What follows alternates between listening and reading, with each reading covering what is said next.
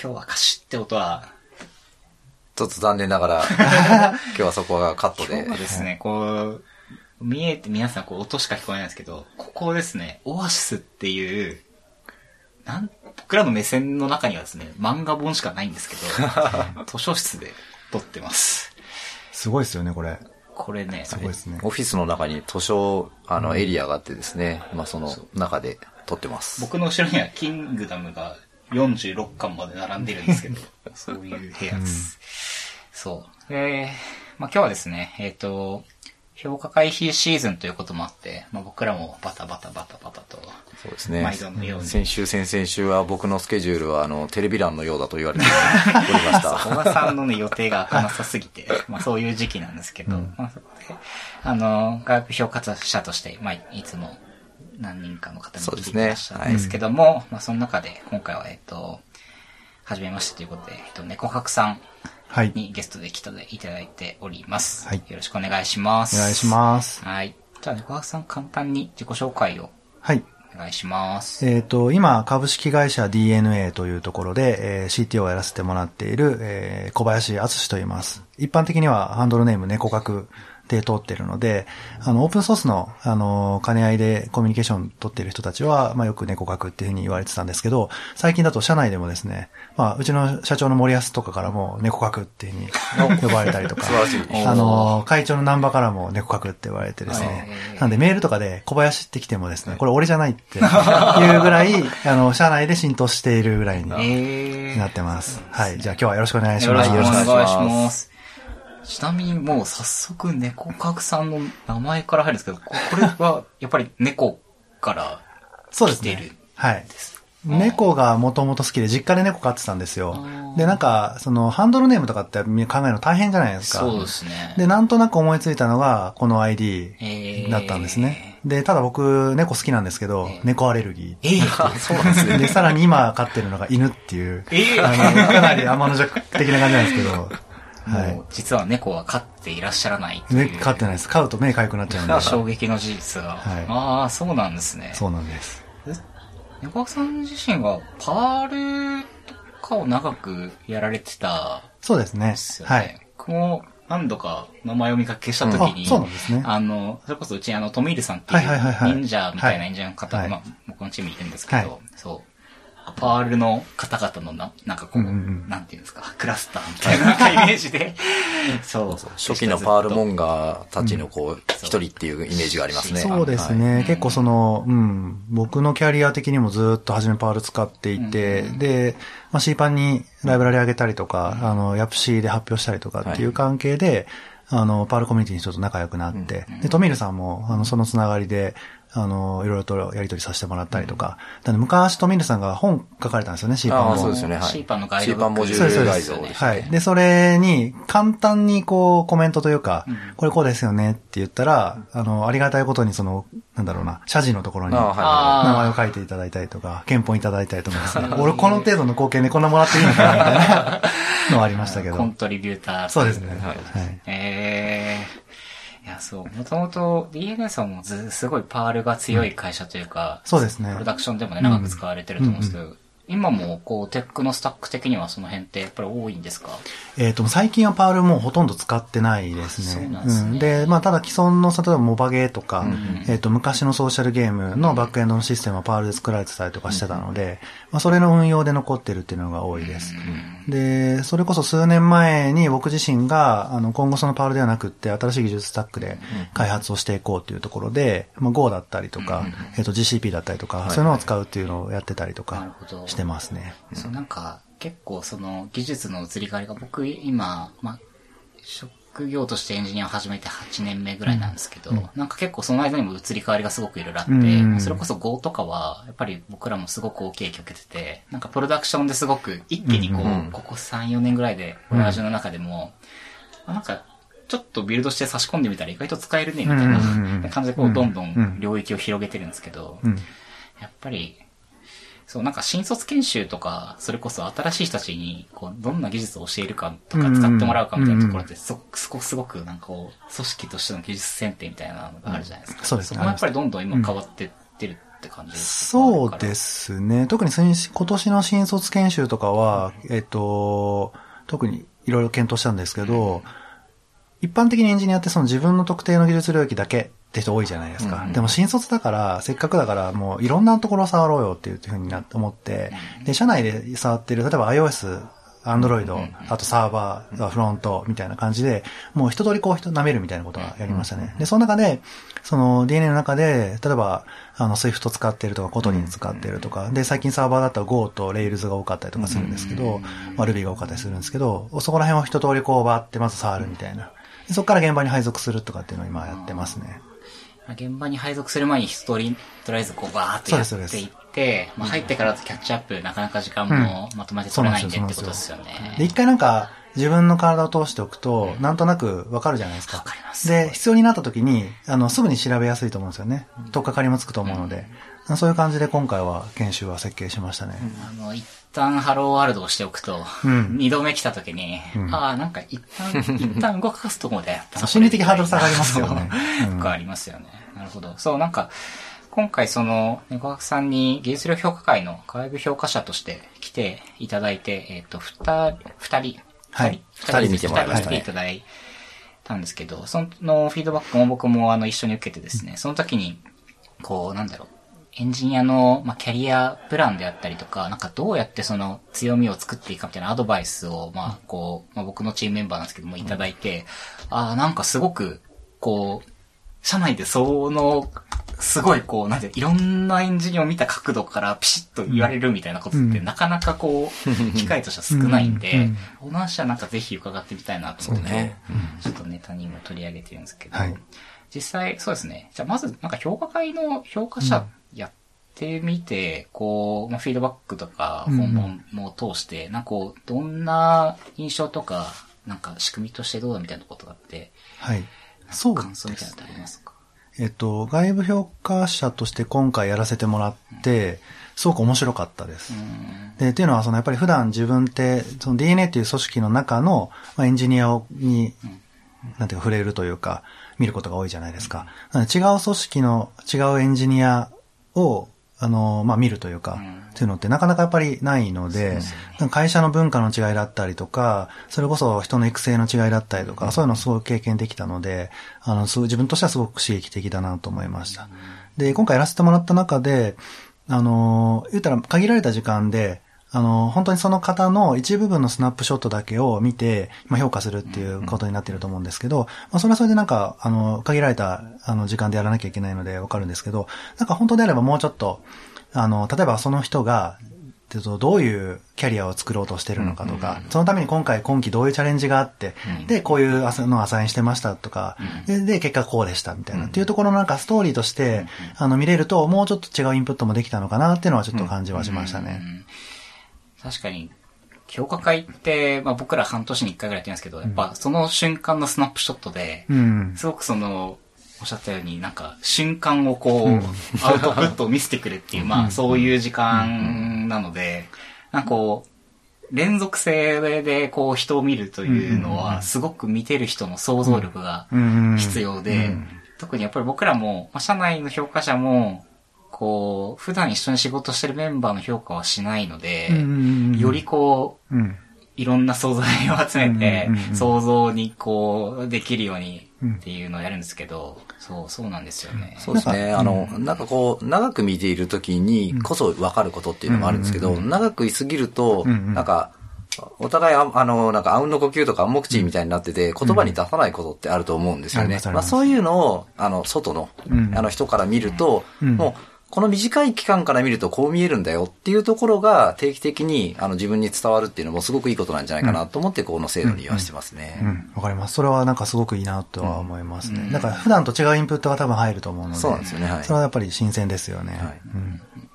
なんかこう、DNA さんの中でも評価制度とか、なんか評価会みたいなものとかってあったりするんですか？そうです。まあ、この、今回の外部評価制度みたいな、あの、エッジの効いたものはないんですけど、なんか普通にこう、マネージャーが、その目標設定をして、で、あの半期、まあ、半期ごとの評価になってるんですけど、まあ、基礎で目標設定をして、まあ、クォーターで一旦中間面談という形で、まあ、基礎に定めた目標から、まあ、どう進捗しているのかとか、あのまあ、やることが変わっているんだったら目標も変えなきゃいけないよねっていうところで見直しをかけて、で、期末で、まあ、結果どうだったのかっていうところを、まあ、見るって、まあ、オーソドックスな、あの、評価制度だと思うんですけども、DNA は今、このオーソドックスな評価制度でやってはいますね。例えば、その、エンジニアの、まあ、それこそ技術面、あるいは、えっ、ー、と、事業への貢献度合いとか、まあ、いくつかのこう、尺度とか指標があると思うんですけど、はい、その辺とかっていうのは、まとめてそのマネージャーの方が見るような形になってるそうですね。で、DNA の場合って、あの、発揮能力評価と成果評価っていうふうに、あの、二段階の評価制度になってるんですね。で、えっ、と、成果評価っていうのはまさに事業に対してどんだけ貢献したのかっていうところを軸で、えっ、と、評価をしますと。まあ、これは基本的に賞与に、あの、反映されるんですけども、で、発揮能力っていうのはまさにその個人のそのベースの能力がどれだけ成長したのかっていうところを測るっていう、あの、評価制度になっていて、なんでその、発揮能力の方に関しては、例えばサーバーエンジニアで、あの、こういうことができた人が、今期こういうこともできるようになりましたよね、とか、その人のスキルの成長も、えっ、と、軸に入れて評価をするっていうのをやってますね。ああ、なるほどです。そうなんですよね。あの、すごい、あの、オーソドックスなのっていうのは、もちろんオーソドックスでいろんな会社がやって長年使ってるんで、うん、いい面がたくさんあるなと思ってるんですよね。うん、で、そこで私がすごいこう気になったところで言うと、うん、その評、ワンオンワンだったりとか評価とかっていうのは、結構そのブラックボックスになりがちだなと思っていて、その大事なのはその評価者のスキルを、評価スキルをどう上げるかっていうのが、なかなか難しいなと思ってるんですよね。で、なので、あ、だったらいろんなチームが見る目を、あの、もともとその、えっ、ー、と、A さんの上司がいたとして、上司とは長く見てもらってるんだけれども、その上司が全部見切れるのかっていうところがやっぱりすごい不安があるので、他のチームの人からこんな風に見えるよ、こんな風に見えるよって半年ずついろんな人からのインプットをやれば、よりその上司が A さんのことを深く見れる、いろんな多角的に見れるようになるんじゃないか、その人のこう評価スキルが上がるんじゃないかっていうふうには考えてはいたんですよね。それね、わかります。すごく重要だと思います。で、僕らはまだそれができてないなっていうのは、すごく今回のその外部評価者としてやらせてもらって感じているんですね。で、あの、なんでそこはなんか工夫していかなきゃいけないなって改めて、うん、だから僕自身も結構学びにはなりましたね。そういう嬉しいですね。こういう手法でこう評価者もなんか育成できるのかもなと思ったりとかはしました。いやーもう最初に評価者やるときとかもうほんとたまったもんじゃなくて、だってそんななんか他の人のやってることにちゃんとこう、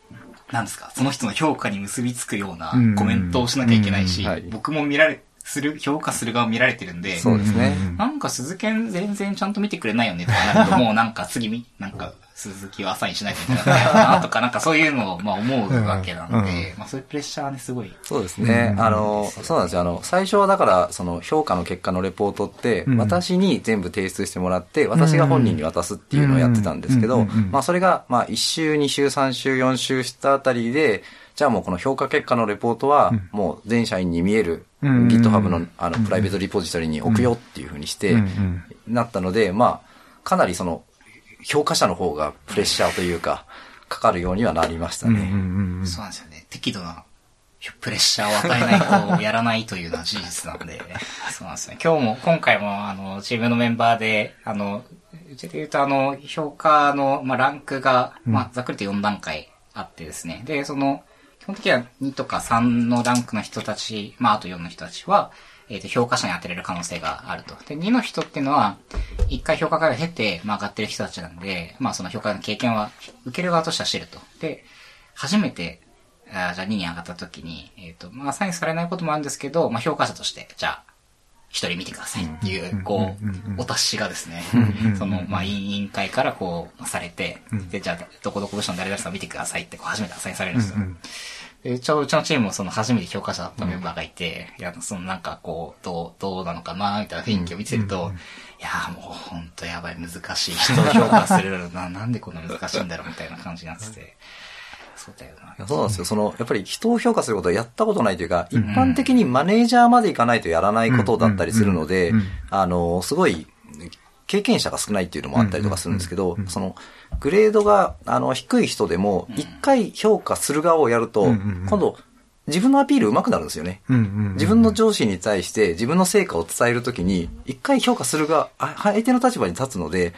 こう、上手くなるんですよね。確かそういったところもすごく、あの、意味のある、うん、あの、とか狙いの一つでもあるかなと思ってますね。ね、そうなんですよね。人様の評価って、難しいですからね、普通に。そうその難しいの分かってくれたみたいな感じになりますよね。そうですよね。そう、だからその、まあ、そういう評価者が、今、4段階のうちの、まあ、その一番下のグレードの人だけがやらないんですよ。うんうん、それ以外のグレードの人たちは全員やるので、なので、会社の中の全体の4分の3ぐらいが、評価を1回はしたことある人っていう状態になると、うんうん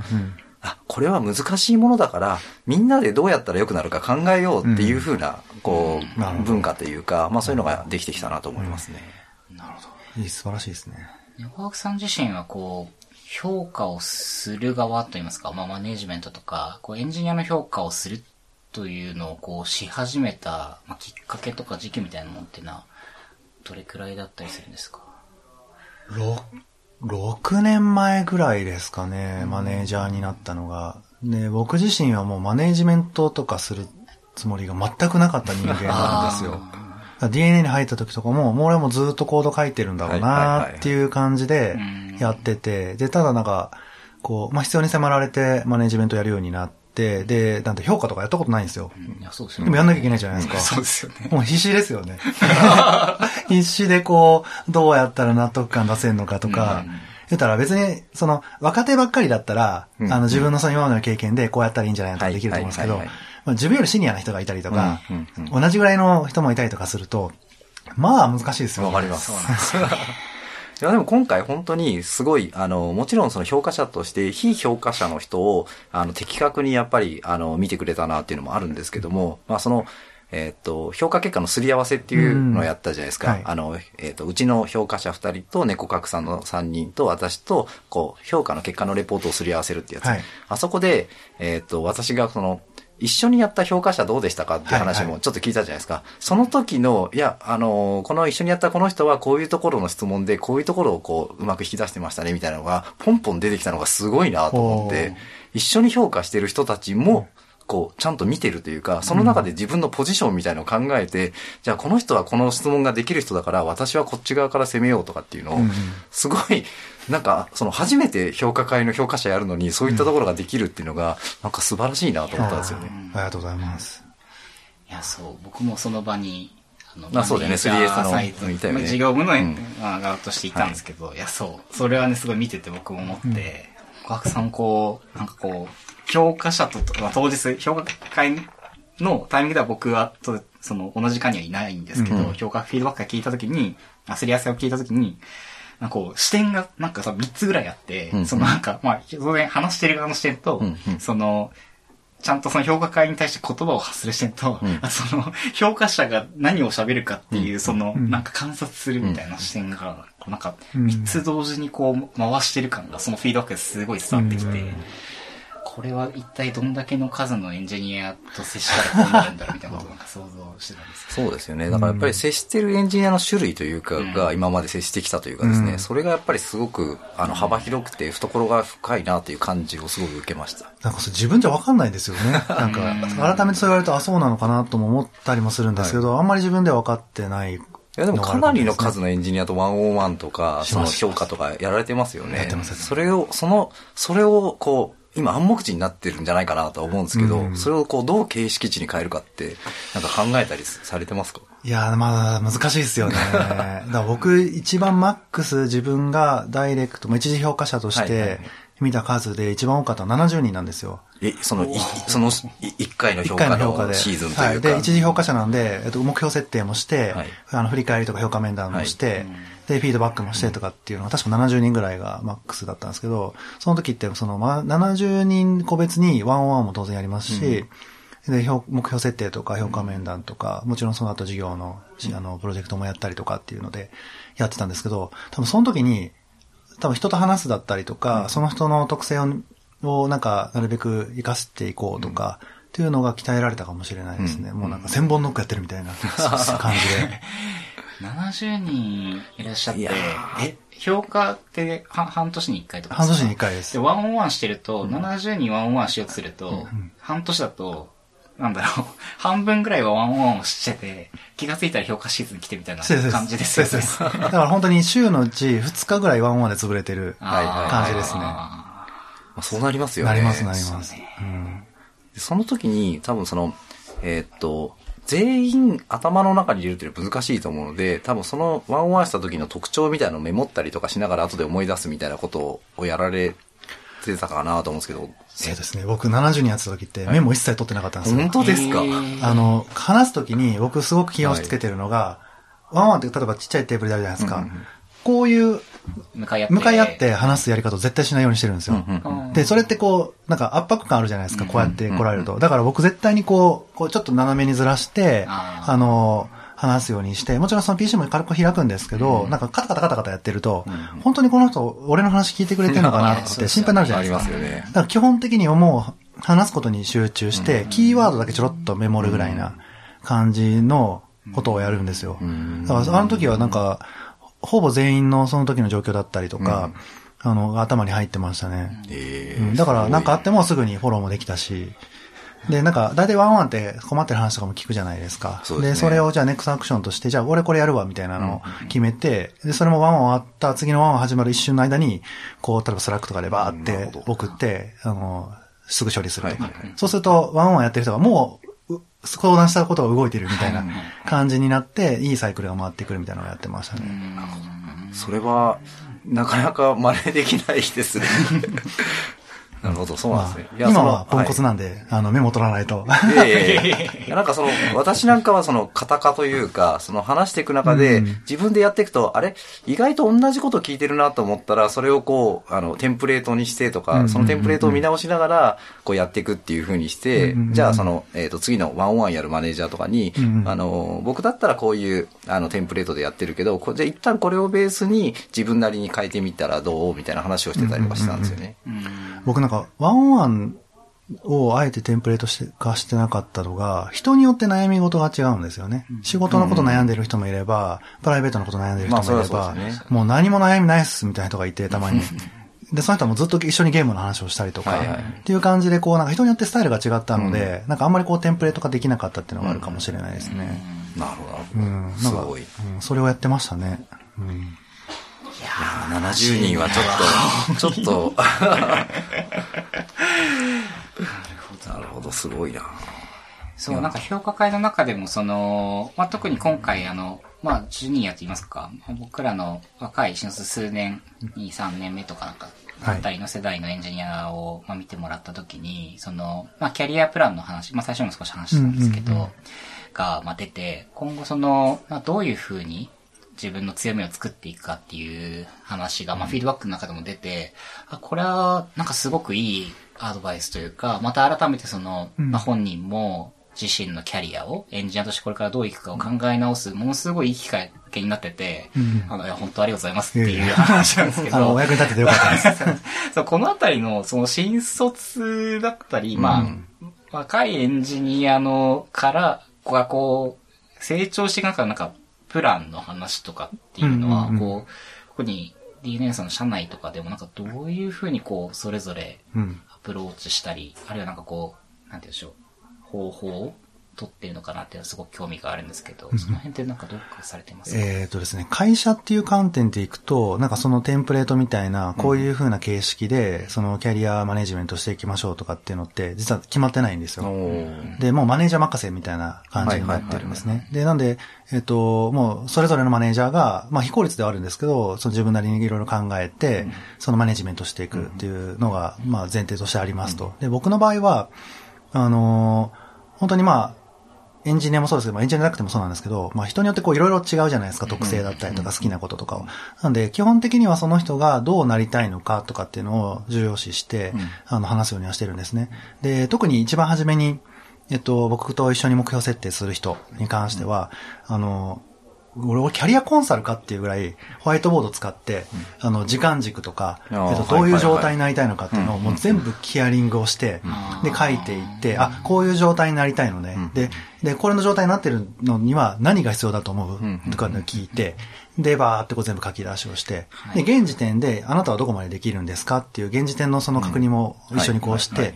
じゃあ足りないのってこういうところが足りないよねと。で、半期今我々はこういうプロジェクトが進んでいると。で、えっと、この足りないものを埋めていくために、じゃああなたにこういうことを任せると、こういう経験積めるよねとかっていうのを、なんか、フィットさせながら、えっと、目標を作ったりとか、で、プロジェクトアサインしたりとかして、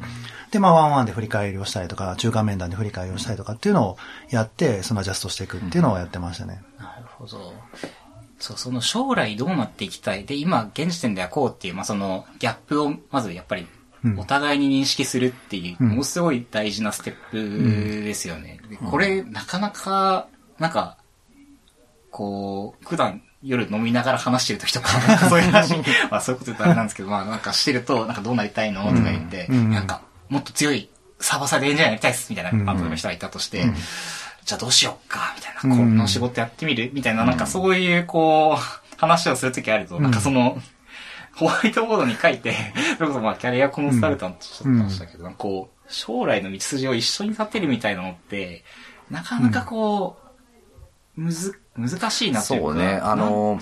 結構やっぱり自分自身で明確に持ってる人の方がやっぱり少ないなって思うんですよね。で、その人のやりたいことをこっちが決めるわけじゃなくて引き出してあげなきゃいけないじゃないですか。で、そうした時に多分さっきおあのおっしゃられてた70人とのワンオンワンから、例えばこんなのどう、例えばこんなのどうっていう過去の経験の引き出しから、なんか多分こう、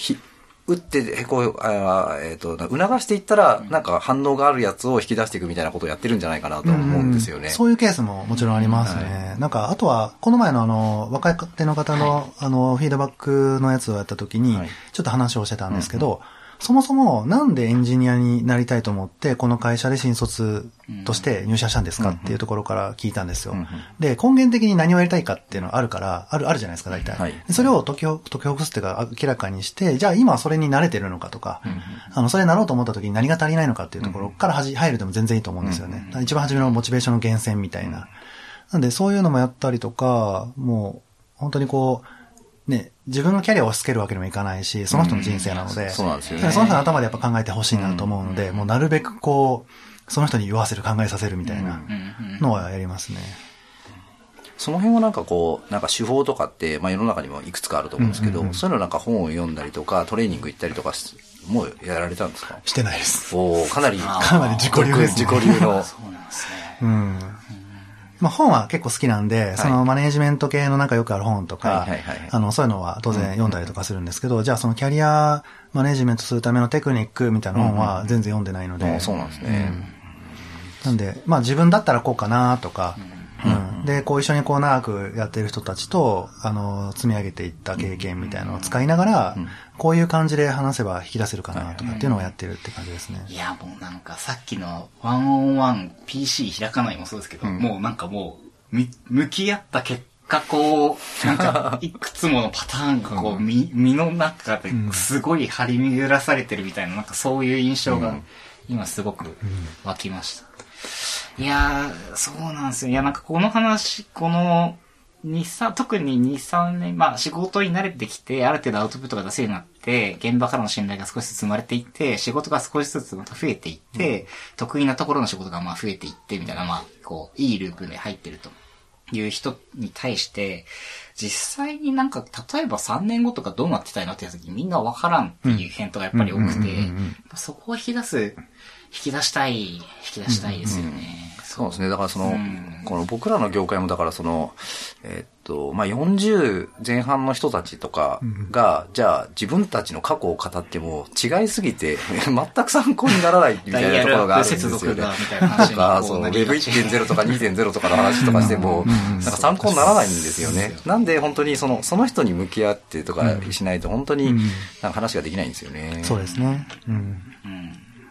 それこそなんか、上の世代のエンジニアはなんだろう、なんかこう、ダンさんとか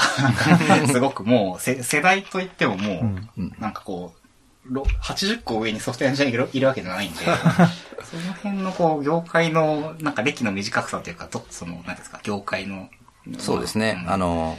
そういうのがあると思います。だからこの間ね、その、グイドが引退みたいな話をして、ね、本当に現役のずっとプログラマーがあの、こう、いい形で引退していくっていうのが、ようやくこう出てきたみたいな感じですもんね。うんまだ若いね、業界ですからね。本当そう思います。はい。今日もあの、ソフトウェアエンジニアだけどワイナリーを買いましたって ありましたねいやすごいいいなとか思いながら、まだピンとしてるわけじゃないですけど、いや、そう。なんかね、そうなんですよね。うん。だったそう、なんか話をしてて、お話をしてて、その、伺ってて、やっぱそのエンジニアとしての自分の強みをどう作るかって、やっぱりみんな悩むけど、なんか翌日の仕事にそれに向き合ってるかって言って、やっぱりなかなか、なんかこう、うんうんうんうん一歩目をうんうん。変えていかないと変わらないんだけど、ん。なんかその、1日、3日、1週間、1ヶ月とそれを続けるのがすごく難しいっていうのはやっぱりすごく見るんで、うん。うんまあそうするとなし崩し的になんかこう、なんか3年ぐらい同じ仕事してるなとか、うんやっぱりなっちゃうのを、そ、そこをこう、なんかいいループに入れてあげないと、結局長く働くメリットが見えてこなくなっちゃって、うんうんうんうんなんかその、まあ次成長が見出せなくなるみたいなのは、うんうんなんかすごく、なんか、ううち、うちというかなんかすごくいろんなところで課題として見るなと思って、僕の周りでもそうなんですけど、うんここはね、どうにかしたい。どうにかしたいです、さん。どうにかしていきましょう。じゃあ次、また猫学さんに来てもらって。よろしくお願いします。はい。そうなんですよね。でも本当にその、あの、会社の中でやっぱこう、うち割と新卒文化があるので、まあ鈴木とかもそうなんですけど、まあその、うちの当たり前みたいなところがやっぱりで出てきちゃうんですよね。まあそれはやっぱりその、外からのなんか目をいたくさん入れてですね、うちでの当たり前は、世の中の当たり前じゃないよ、みたいなのは、あの、どんどん増やしていきたいなとは思ってますね。うんうんうんまあ、結構重要ですよね。なんかそれやらないとどんどんなんかタコツボ化しちゃうみたいな感じになっちゃいますからね。あの、自分からこう、どんどん外に出てカンファレンスとか行ったりとか、うんいう人間もいるんですけど、うんもちろん。まあ、そうではない人間もいるので、まあ、会社としてそういう少し後押しするというか、促すみたいなところはあってもいいかなと思ってますね。なんかその、社員がそのそういうのをチャレンジしたい、外のカンファレンスに行きたいってなった時に、サポートする制度みたいなのってあるんですか？そうですね。基本カンファレンスは平日行っても OK だし、うんその行くんだったら費用は負担するし、とか、うんうんうんまあ海外もまあ何人かは行かせてたりとかっていうのはやってはいますねうんうんうんなるほど。まあ、でもその、まあありがたいことにというか、面白いことにというか、まあこの目の前でやっぱ仕事というか自分のサービスとかプロダクトを良くしたい、そっちに時間使いたいっていう人もやっぱりいるんですよね。うん、うん、いますいます。うん、うん、うん。なるほど。まあなんかそこをなんか、出るとやっぱり視野が広がることが多いと思うので、ですねなんかじゃあ自分のサービスを良くするっていう観点で考えたときに、今の自分の手持ちでよくできることと、もっとこう、なんかいろんな視野だったりとかいろんな知見を得ることによって、もっともっとサービスをよくできるかもしれないよっていうところをちゃんとなんか気づかせてあげるとか。そうですね。っていうのができたらなあのなんかこう、新しいものを、あの、解決策を思いつくときに、こう、一個しか思いつかないってのは良くないよっていうのはよく言っていて、その時に二つ三つ、まあ、三つぐらいの選択肢の中から、あの、メリットデメリット考えて、今回これを選びましたっていうふうな説明ができるようになってほしい。だから、その、外の、あの、自分たちのチームのだけじゃない外のチームだったりとか、まあ、社外の、そういうものを学んできてほしいっていうようなメッセージは出してますね。いや、重要だと思います、それは。うん。なんかこう、せっかく猫学さんに来ていただいたんで、はい猫学さんこう、エンジニアとして一番レベルアップしたなとか、なんかこう、あ、ここ、すごいこう、まあ、めちゃくちゃ、もしかしたらすごい大変なプロジェクトだったりとかってあるかもしれないですけど、なんかこう、ここでやっぱ自分伸びたなとかっていうタイミングってあったりします？なんかターニングポイントみたいないくつかある気がするんですけど、うん、なんか、いくつか挙げるとすると、一個は、やっぱりオープンソースの、うん。えっ、と、開発をしたうんうんうん。ことがやっぱり一番大きなきっかけになっている気がしました。自分の成長っていう意味では。で、やっぱりその、当時一緒に働いてた人たちのスキルレベルを圧倒的に超えるような人が世界にはいて、で、その人たちと一緒にこう、コミュニケーションしながら、何かしらものを作っていくっていう経験って、あのすごく生きるんですよね、その後にも。あの、エンジニアリングの考え方だったりとかも含めて。あれを経験できたのはやっぱすごい良かったなと思っていたのが一個ですね。でもう一個は、やっぱりその、えっと、い転職をして、その違う会社に行った時に、まあ文化も違うし、やり方も違うし、サービスも全然違うしっていう、っていうところに入っていって、もう死に物狂いでさ、あの、短期間でキャッチアップをして、で、それをこう自分なりにこう改善したりとか、新しい機能を作っていくみたいなのを必死でやっぱりやるじゃないですか。で、やっぱり不安なんですよね、転職のした時って。はいもう自分がちゃんとこの会社でバリュー出せるのかなっていうのが出るじゃないですか。でも出さなきゃいけないしっていうのを必死でやってる時が一番やっぱり吸収が早かったりとか、ってのはありましたね。なんで僕今 DNA4 社目なんですけど、その、やっぱりその3回、まあ転職して、えっ、と、それぞれでやっぱりその、なんだろうな、焦りながら、こう、キャッチアップしてアウトプット出すっていうのをやっているので、そこ追い込まれてる感は出ますよね。そうですよね。わ、かります、わかります。で、特に高難になってくると、はい、受け入れる側の期待値も上がってくるんで、はいはいはい。それに対して答えていかなきゃいけないっていうところは超必死になりますよね。それを踏まえて、あの、今、あの、こう DNA の中では、その移動みたいのって、どれぐらいこう活発にやられてるんですか、部署を変わる、転職しなくても、こう会社の中の部署を変わるだけでもかなりこう、あの、その新しいバリを出さなきゃいけないっていう場面出てくると思うんですよね。そうですね。DNA の場合ってそのいろんな事業があるので、そのゲーム、オートモーティブ、ヘルスケアっていう形で、はいはいはい、でも会社が違うみたいなもののレベル、そうですよね。違うんですよ。なので、えっと、もっと本当は流動性上げて、はい、いろんなチャレンジ、いろんな事業への挑戦みたいなのができればいいと思ってはいるんですけど、うん、なかなかやっぱりこう、なんていうんですかね、人を動かすのって大変じゃないですか。そうですね。そねそれをこう、なんとかしなきゃねっていうので、うん、まさに今いろいろ検討しているところで、で、やっぱりその、えっと、あるプロジェクトで2年ぐらい経験したら、違うプロジェクトでまた違う経験をするっていうのって、すごいいい経験になると思ってるので、で、も例えば、事業部から事業部でも構わないし、うん、その事業部からインフラみたいな共通部門に行っても構わないし、っていうところの、その、なんですかね、キャリアの、まあ、流動性みたいなのは、もっとちゃんと設計して作ろうと、まさに今してます。あそうなんですね。はい。せっかくこんだけ授業あるんだから、はい、生かさないわけにはいかないっていう思いですね。いや、その、社内でのその事業のバリエーションのまあ豊かさっていうのが、まあこうある会社さんって日本の中でもまあ言うとやっぱり少なくて、まあそうですね。ソフトウェアに限った時に、インさんやっぱり事業のポートフォリオすごくたくさんあるんで、なった時に、やっぱその、そう、僕ら、僕もまさになんか今思って、その、さっき3、4年目のエンジニアがこう、これからどう伸びていくかとかって、やっぱり環境を変えるって、顕著にこう、スキルアップに聞くってなった時に、転職するのと、社内で別の事業をやるのと、あるいは今やってるプロダクトにもっと新しい何か、何かをこう、うん、なんか、やり方を変えるなのか、リアクテクチャをしていく、リプレイスをしていくとかなんかわかんないですけど、うん、なんかこう、環境を変えるプレッシャーと、なんか期待を上げて、さらになんか学んで何かを突き進めていくみたいなことを、こうな、なんかど、やっぱりそれくらいの3年ぐらいのスパンでやっていかないとこう、なんか、進んだ感が、自分の中に生まれないなとすごい思う、そうね。だからき、っかけ的にはそれぐらいのタイミングで一回そのどうって聞いてみるっていうのはまあすごい大事かなと思いますし、まあ、ただもう一つ、あの、私がこう思ってて言ってるんですけど、やっぱこう、一つのプロダクトで、まあ3、4年じっくりやるっていう、それをやるからこそ身につくものってあるよねっていう。自分が書いたコード、書いたせあの設計したものが、まあ、だんだんその負債になっていって自分でそれを返していくっていう。だからこそ次に設計するときにはもうちょっとこういうところ気をつけようとか、障害対応をやってるときに、ああ、そうか、だからやっぱりこうテストをこう書かなきゃいけないんだとか、ログをちゃんとこういうふうに残しておかなきゃいけないんだとかって、一つのプロダクトに長く関わるからこそ身につきやすい。スキルっていうのもあると思うんですよね。ありますあります。その辺のバランスがやっぱり難しいなと思う。そうですね。うん、そうですね。やっぱりなんか判断力の深さとか複雑なものに向き合って考えて深く深く解きに行くみたいなのは、やっぱり一個のプロダクトやってると、僕も今、プラクト SSP っていう広告のプロダクト4年くらい、3年半くらいかな、いや、関わってるんですけど、やっぱり初期に作ったあのサービスは良かったなとか、あのサービスはもうちょっと作り方変えればよかったとか、すごいあって、それはやっぱなんか判断の積み重ねがやっぱりどんどん裁量が増えてできるようになってくるんで、そうするとトライもできるし、うん、という良さはね、あるんですけど、うん。ここはなんかね、ずっとこの話をしてる気がします。ずっとこの話がもう。そう僕の場合はあれですね、その社内で、その、まあ、せっかく転職って言っても大変じゃないですか。はい。しなくていいんだったら、しなくてチャレンジできた方が楽じゃないですか。そうですよね。全然それはうちの会社の中でできると思ってるんですけど、別に転職は悪いと思ってないので、だから例えばうちの会社で一定こうやりきりましたって人が、次のステージで DNA じゃない外の会社を選びますってなったら、僕基本的に応援するタイプなんですね。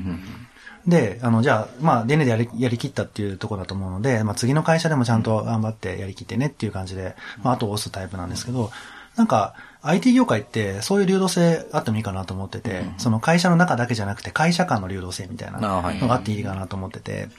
なんで、まあ、巡り巡ってもしかしたらね、うちに出戻ってくれるかもしれないし、そうするとすごい経験をいっぱい積んだスーパーエンジニアって戻ってくるかもしれないですか。それはそれでいいし、で、業界その中でこういろいろ経験して、それぞれを良くしていくんだったら、業界も良くなるしっていうふうな感じでいるので、なんで、もっと業界の流動性も上がっていってもいいのかなとは思ってますね。でも他の業界に比べれば高い方だと思いますけどね。そうですね。はい。はい。あの、なんかそうですね。あの、僕も個人的にはその新しい環境で学べることってすごいたくさんあると思うので、うん、その先ほど言ったその、ただ、その、ちょっと飽きてきたなとかいうぐらいでパッと映るっていうよりは、うん、まあちょっと飽きてきたかもしれないけどパフォーマンスが出せるとか理解しているシステムに長くやるって、ちょ、もうちょっと長くやった方が身につくものってあるよっていうようなタイミングは、いや、もうちょっと頑張ってみたらみたいな時はちょっとありますね。そうなんか、やっぱりその、新しい技術とか新しい環境にばっかり1、2年で移っていくっていうのが本当にいいのかっていうのは、ちょっと懐疑的なところはあります。そうですね。なんで、その、しっかりもう、あ、確かに3年から5年ぐらいがっつりやったねっていう人であればなんかそういうなんか応援っていうのはある,、ような気がしますね。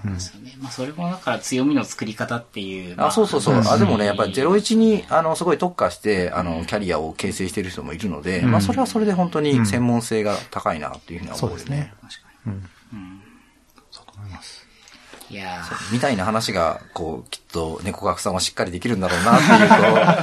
いうのがすごい思います。また新卒メンバーとか僕はすごく見てもらいたい。次回も呼びましょう。せっかくなんでなんか違う話題もいきますかね。はい、そうそう。あの、ちょっと聞いてみたかったところが、はい、えっ、と、2018年の8月、うん、夏ですかね、R&D の、はい、あの部門をこう作られたと思うんですけど、なんかこの辺、どういうものが生まれたのかなとか、まあ、あの、テックカンファレンスって、まあ、毎年やられてると思うので、まあ、あのあたりではどんな風な発表とかされてるのかなとかっていうのは、もしよければ。はい。そうですね。もともとなんかその DNA の中で R&D をやらなきゃいけないっていうふうに思ったきっかけが、はい、その僕がその執行役員になって、その経営会議とかでいろいろ話をする中で、あの、まあ、うちの会社の課題ってなんだろうねっていうのをディスカッションする場があったんですよ。うん、その時に僕が、いや、うちの会社って、その IT のテクノロジーで、えっと、いろんなサービスを作って大きくなってきた会社なのに、うんはい、IT のテクノロジーに対する投資をしてないって話をしたんですね。うん、未来への投資ですよね。はいはいはいで、今ある技術で授業を作るっていうのは一定できるけれども、その先の、その、なんか未知のなんだな、サービスを作るときに、必要な技術に対する投資をしてないから、あの、もしそれが必要になったときに何かやろうと思ったらもう周回遅れだって話をしたんですよ。で、それは、その、そういう話をしたら、まあ、経営会議で出てるメンバー全員が、確かにそうだよねってなって、じゃあちゃんとそこに対する投資をしなきゃいけないねってなって、で、コンセンサスを取って、じゃあ、えっと、正式に R&D のプロジェクトを、あの、まあ、プロジェクトっていうか、体制を作りましょうっていう感じで始まりましたと。で、実際今現時点では、えっと、7プロジェクトぐらいが、えっと、R&D のものとして始まっているんですけれども、えっと、じゃあ、それはすぐに事業に生きるかっていうと、あの、そういうものではないものも当然いっぱいあるんですけれども、えっと、進めていますと。で、お披露目の場として、そのテックコンっていうところも、えっと、実際あってですね、はい、えっと、来年の3月に、えっと、2020年の DNA テックコンをやります。その時に、えっと、まあ、セッション形式なのか、えっと、ポスターセッションなのか、ブースなのかっていうのはまだちょっと今検討中なんですけれども、そこで、えっと、取り組んでいることの、えっと、アウトプットみたいなのはやろうと思ってます。なんか、話せる範囲で目玉とかありますか？なんか。目玉がですね、全然言える話なんですけど、はい、例えばブロックチェーンって皆さんやってるじゃないですか。えっと、デジタルアイデンティティかけるブロックチェーンってやってる人って少ないと思うんですよ。うん、なるほど、なるほど。あの DID と言われてる領域で。はいで、その、ブロックチェーンっていうと大体その暗号通貨だったりとか、うん、そっち系が多かったりとかすると思うんですけども、うん、今そのうちのメンバーでやってるのが、うん、その、まあ、デジタルアイデンティティっていうものをいかにその分散環境で、まあ、セキュアに、えっと、扱うかっていうところを今研究していて、まあ、それをまあ、あの、鉄鋼の場で、多分それは多分ブースになるかどうかまだ決まってないんですけど、そういうところで皆さんに見てもらったりとか、で、デモのあのアプリケーションとかも用意したりとかして、えっと、まあ、どういう、ものが今後こういうテクノロジーを使えば実現できるのかとか、うんうん、そういうのをなんか発信というか、あの、話せたらなと思っております。うん、おいいですね。なんかこう、R&D、そう、R&D を経営と、の組織を経営として作ろうっていうのって、こう、投資、じゃあ投資しようってなった時に、うん、どこに投資するっていう話に当然なるじゃないですか。うんうん、そのなんかテーマを選んでいく時とかって、どういうふうにこう絞っていくんですか、うん基本的には、えっと、まあ、やりましょうってなった後に、うん、えっと、社内向けの資料というか、こういうことを会社として取り組みよっていうのを作ってですね、うん、まあ、全社に、えいってこう、投げるっていう。うんうん。で、これは、えっと、エンジニアであろうがエンジニアでなかろうが誰でもいいですと。で、DNA としてこの授業に対してやるべきだっていう意見があるんだったら全部教えてくれって話をして、えっと、前者にこう公募というか、投げかけるってことをやって、で、まあ上がってきたものを、えっと、僕が見て、えっと、あじゃあこれをやろう、これをやろうっていうのを選別するっていう形でやったって感じですね。なるほど。じゃあこのテーマは、これはやった方がいいって、こう、横さんが判断したものについて、まあ、そうですね。メンバーも含めて、じゃあ、ちょっと、これ、せんまあ、千人なの系なのか、うんうん。プロジェクトでうん。やってみようよって言って巻き込んで、ん。ああ、1000人でやってる人もいれば、えっと、事業部で普通の開発をしながら、えっと、刑務的な扱いで、一部のコースを使ってやってる人もいたりとかっていう、まあちょっと形態はバラバラなんですけど、うん、やってますね。えーいやブロックチェーンはなかなかこう、仮想通貨、暗号通貨以外の使い道が難しいっていうのが、まあ、はい。でも、その技術的には面白い分野だと思うんですよね。うんねうんだからこれがなかなかこう、面白いこう使い道が出てくるといいなっていうのはすごい思いますよね。わ、かりますわかります。出口がむずごすごい難しいんですよね。そうなんですよね。大体なんかみんな同じようなアイデアになってるので。はい。うん。ですいや、楽しみですね、それは。頑張って準備します。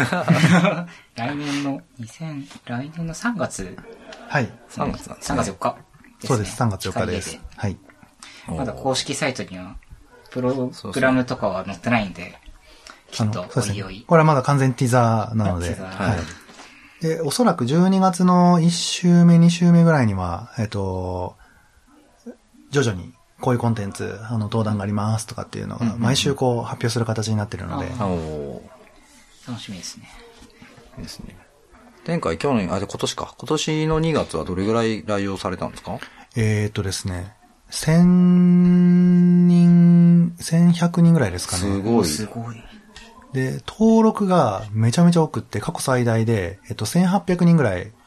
の一般の、えっと、登録があって。え、ワンデーですよね。そうですでそんな来たんですね。そうなんです。で、ごいそうなんですよ。で、当時雨、あの、とその日雨だったんですよ。はいで、ぶどう漏れめっちゃ悪かったんですけど、あの、もう、なんだ、登録が多かったんで、はいはいそれぐらいの人数になったっていう感じですね。すごいなぁ今年も、そうですよね。2019年、まあ、今年の、今タイムテーブルを見てるんですけど、い、や、ネタが、しかも4レーン、4、4レーンです。四トラックはい、うん4トラック。すごい。うん。で、今年も、あの、なんだろうな、選別してるんですよ。こういう内容で発信しようって。今年も超大変でしたね。選ぶのか。いっぱい選ぶのは大変でしたね。はい。い、っぱいいろいろあるんで、うん、これもいいそれな、はみたいな。結構、あの、現場の方から自分これ発表したいですっていう手が上がって、そこから選ぶって感じなんですか？えっ、と、2個、2種類ですね。はい。そのトップダウンというか、その事業部会社としてこのテクノロジーを発表したいよねっていうのを決めるのとはい、えっと、なんかこういう場で発表したいのがあれば、うん。あの、コールフォーペーパーじゃないですけど、うん。あの、提案してくれっていうふうにしてで、上がってきたやつを全部ガチャーンってしてうん、どれにしようみたいな。なるほど、なるほど。いや、でもこれ、すごい準備かかりますよね。もうめちゃめちゃ大変です。うん。だだいたい、えっと、1年がかりで準備しますね。おえー。ーじゃあ、も今年のが終わったら次の年の、そうです、そうです。強弱は当然あるんですけど、うんあの、大体期間としてはやっぱ1年かけて準備はしますね。いや、いいですね。これはなんか、テ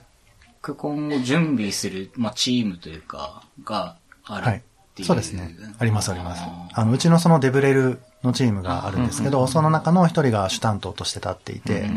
で、僕が、あの、こういうもののオーナーというか、はいあの、どういうコンセプトでいくのかっていう決めるんですけど、で、僕と一緒にこう、伴走する、あの、まあ、リーダーを、リーダーがいて、まあ、その人と一緒にバーっていろいろ決めていくみたいな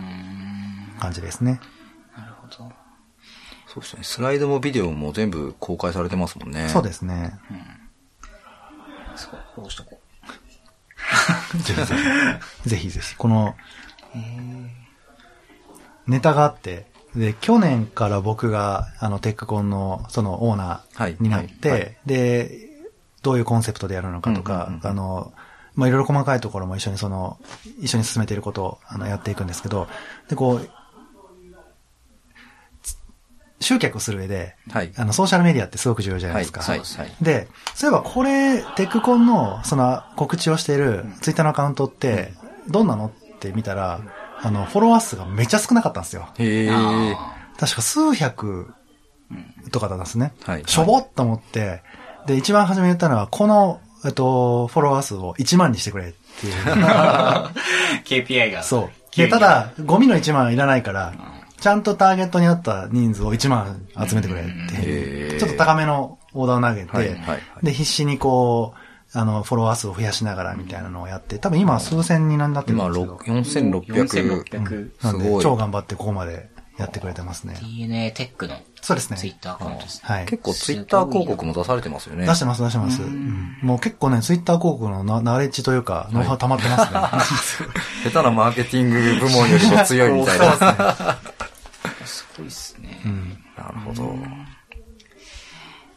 や、いいですね。楽しみですね。ちょっと、AI ニュースアカウントも、これまた別にあるんですね。あ、そうですね。AI は AI でなんか別のトピックに区切ってやってますね。本当だ。確かに。アップデートがすごい。やっぱもう、あ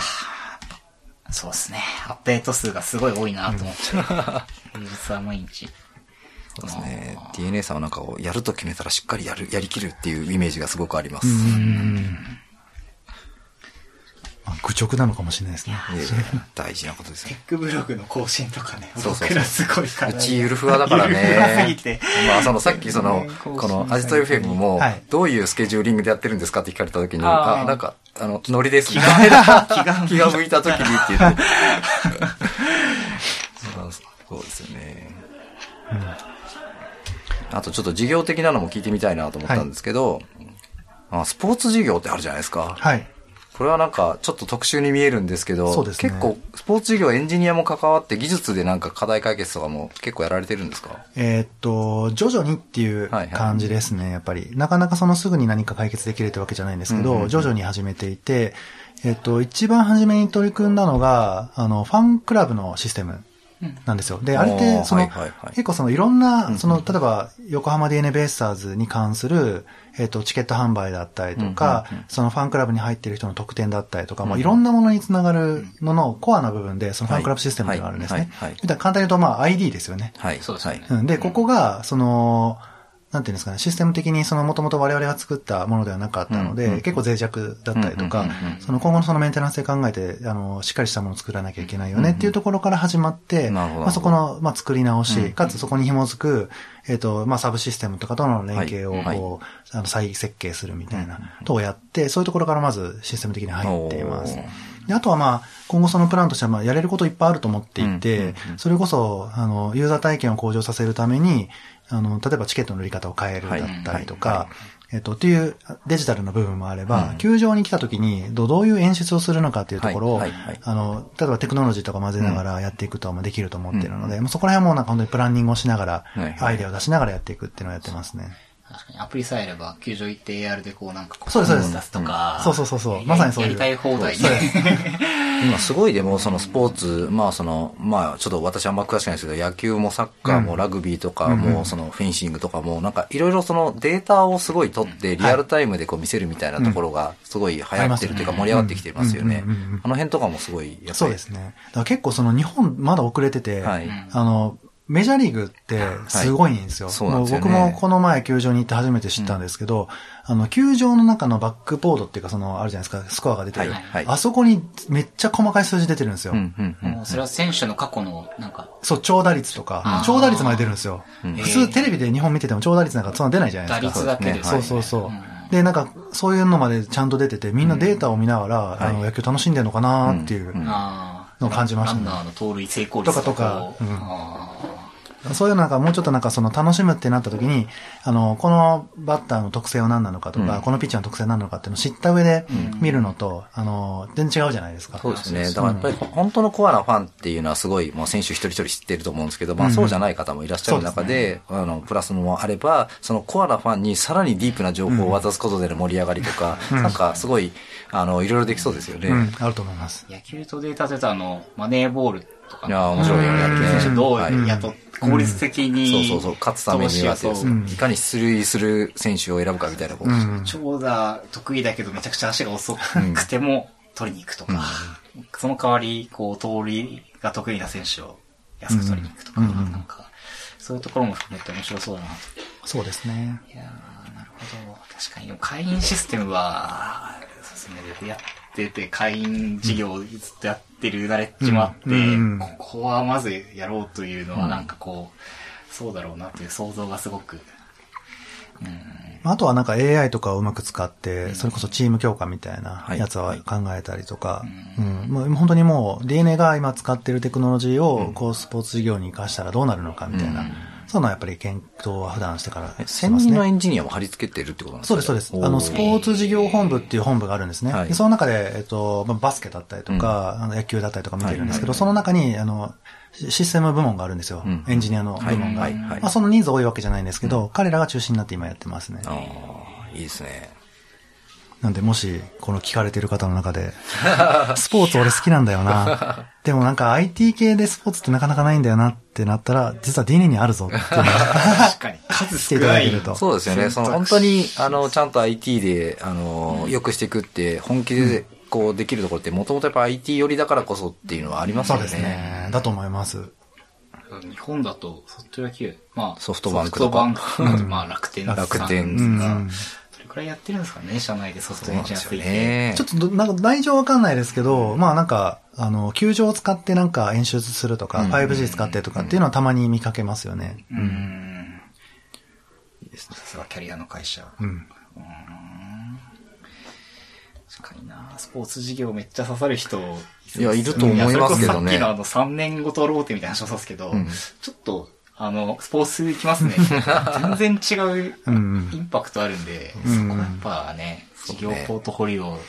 いいなーって思いますね。うん僕らもちょっとスポーツチーム買収とか、久々に交渉して。一応今、そのスポンサーになってるんで、スポンサーそうですね。バスケット。バスケットですね。うんはい。バスケットチーム。いやーそれは確かに。うん。まあ、締めに入りますかね。うん。あとなんかあります？どうですか？なんかあと話しておきたいこととかないですか？そうですね。話しておきたいこと。っていうか、改めて言われるとなかなか難しいですねあそうなんですね。こうあの、今回 show note を書いたんですけど、うんはいあの、どちらかというと私たちが、あの、質問形式が多かったんで、はいで告白さんから、こうなんかこう、話したいことないかなってちょっと思ったんですけど。まあなんかそうですね。あのー、一応このノートにも書かれてますけど、そのビットバレー、あ、はいはい。あのー、 VOYAGE さんにもいろいろとお手伝いいただいたりとかはい。してましたけど、あの、やっぱりその、ビットバレーの共催4社で、その議論してる中で一番大きいのが、その未来を担う IT 人材うんうん。を、なんかもうちょっとこう、なんていうんですか、育成するっていうと若干おこがましいですけど、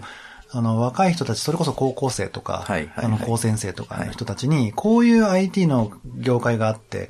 実は自分たちの技術力でいろんなものが作れて、それで世界を変えられるんだよとか、あの、そういうのをなんかもっと知ってほしいねっていうふうにすごく思ってるんですよ。で、中、普通の、えっ、と、新卒採用ってなると、やっぱターゲットって大学生とかになってくるじゃないですか。はいはでももっと若いタイミングから、そこの意識をこうつけたりとか、あの、変えることによって、なんかもっと日本の IT 業界が活性化したりだったりとか、もっと優秀な人が出てきたりだったりとか、その結果もっといい事業が生まれるみたいなこともあり得るかなというふうに思っていて、なので、まあ、 DeNA はじめ、サイバーエージェント、 mixi、GMO さんのその4社で、あの、今やってるんですけれども、なんかそういうところにこう共感いただいた、いた多くの方に共感ぜひいただいてですね、なんか一緒にこう、なんか日本の IT 業界を盛り上げるだったりとか、今東京一極集中になってますけど、むしろ地方にいる中学生だったり、中学生高校生だったりとかはいはい、高専生とかのを焚き付けてですね、うん。なんか盛り上げられると、なんかもっとハッピーになれるのかなと思ってるので、ぜひそういうところは、あの、会社の垣根を越えて、はい。一緒にやれるといいなっていうふうに思ってます。う全然いいですね。で、あの、こう、まあ、あの、まあ、今年はあの、えっ、と、うちはそのササポーターズっていうのをやってるのもあって、こう、スカラシップスポンサーやって、まあ、私もちょっと、ちょっとだけ登壇して、はいまあ、アスクザプロフェッショナルとかもやってきたんですけど、あの、去年に比べて、その、エンジニア職がちょっと薄くなったというか、その、あ逆に言うと幅広くなった。はい。うん。これは結構狙ってやったって感じなんですよね。そうですね。狙ってやりました。で、やっぱりその、今回のそのビットバレーってそのものづくりっていうところがテーマになっているんですけど、そのものづくりって別にエンジニアだけがやるものではなくって、それぞれの専門性がこう、きちんと融合することによってできるというふうに思ってはいるんですね。なので、えっと、まあ、来場される方も別にエンジニアにこだわらずにですね、はい。まあ、若手中心に今後その、えっと、日本を担うような、そのものづくりに関わるような人に、来てほしいなっていうふうに思っていたのと、登壇していただいている方もですね、基本的にいろんな業種の、あの、それぞれの業界のトッププレイヤーみたいな人に来てもらって話をしてもらうっていうのをやってたので、まさに狙い通りではあります。すごいバラエティーがあって、おなんか今年は変わったな、みたいな、とかちょっと思いました。はい、なんでその、アスクザプロフェッショナルで、うん、まあ、っていうコーナーがあってですね、あの、30分ぐらいかな、一人30分で、うん、えっ、と、こう、なんだ、スタンディングディスクにこう待ってると、まあ、学生とかがわらわら来てですね、ちょっと質問いいですかとかってご質問に答えていくっていうのをやってたんですけど、だからその、本当にギークっぽい学生もいれば、いや、実はプログラミング興味があってみたいなぐらいの人もいて、あ、なんか、その、来場者の幅もすごい広がったなって思ったんですよね。なんで、まあそういう方がいらっしゃって、そのいろんなスピーカーの話を聞いたりとか、例えば縁があって古賀さんと話をされて、はい、あ、IT 業界面白そうだなと思ってくれたらすごい素敵じゃないですか。いや、本当に。うん。なんでそういうのがなんか起こるといいなっていうのは思っておりますね。いや、なんか本当にせ、あの、すごい、あの、ただ立ってるだけなのに、本当にたくさん質問してくれて、うん、あの、なかなか、あの、まあ、ああいうコーナーって、あの、他のイベントでもあると思うんですけど、うん、あの、かなり積極的に質問が来るイベントだったなと思いましたね。いや、本当になんかいい、面白い、個人的にもやってて面白かったなと思ってます。確かに普段エンジニアイベントで話すことはあっても、なかなかそういう、こう、なんですか、枠を広げた時に、どんな質問が来るんだろうみたいな、エンジニアさんって何でもできるんですよね、な、こう、わかんないですけど、でワクワクとして、なんかこう、ソフトウェアで何が実現できるかみたいな話をするのは、すごく楽しいし、物を作ることの原点だと思うんで。そうだね。だからなんでこの業界にいるんですかとかっていうふうに、普通に聞かれるわけですよ。で、なぜかというと、もともとソフトウェアが、プログラミングとか面白かったんだよね、から、でもソフトウェアっていうのは、このすごい未来に、あの、価値を生み出せるって今は思ってやってるんだよ、みたいな話で、例えばさ、みたいな話をすると、まあやっぱりこう、楽しそうに聞いてくれるんだよね。そういうの素敵ですよね。はい。本当素敵だと思います。うん。フィットバレー。来、今年は9月にやったんですね。そうですね。来年も秋ぐらいですかね。来年も今検討してるんですけど、9月を。はいはい。